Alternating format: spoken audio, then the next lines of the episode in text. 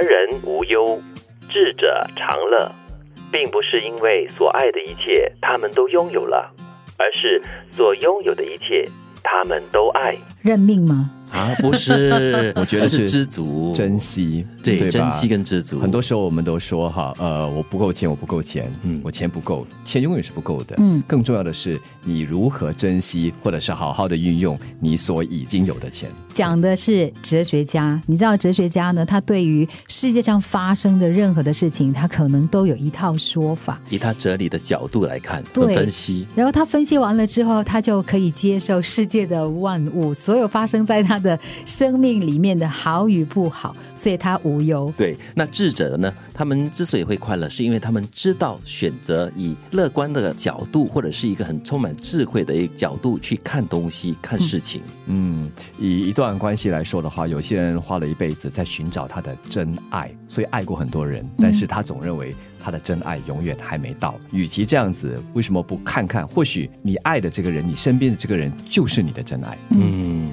所以，如果你要无忧，如果你要快乐的话呢，其实说回那个知命也好，知足也好，认命也好， 对，所以我觉得到最后就是你很能够去拥抱你在生命当中有或没有的东西，你能够理解每个人不可能样样顺利，不可能天天都是阳光。对，可是有太阳的时候，你去享受阳光的温暖；下雨的时候呢，你就撑个伞，享受那个清凉的空气。唱一唱《Singing in the Rain》。嗯，嗯在雨中漫步也蛮浪漫的。是，虽然我们不是哲人，也不是智者，但是我觉得，哎，我还蛮庆幸的啦。我自己本身觉得，我都能够珍爱我自己所拥有的东西，我不会说啊，旁边这个人啊拥有的比我多，我就很不开心。我去比较的话，那我觉得你永远都不会快乐。是啊，我看到别人的女朋友那么漂亮，我就看，哎呀，我的怎么是这样子？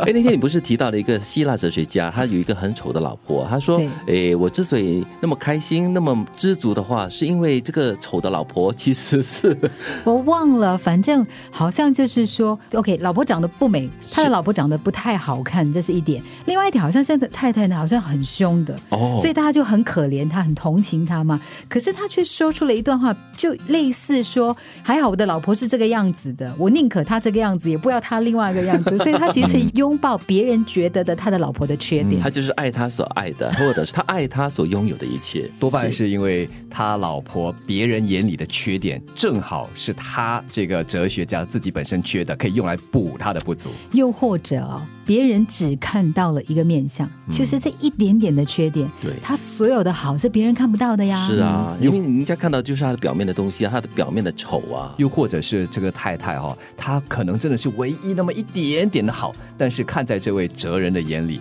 却是他最需要的、最大的好。就是无限的放大的爱，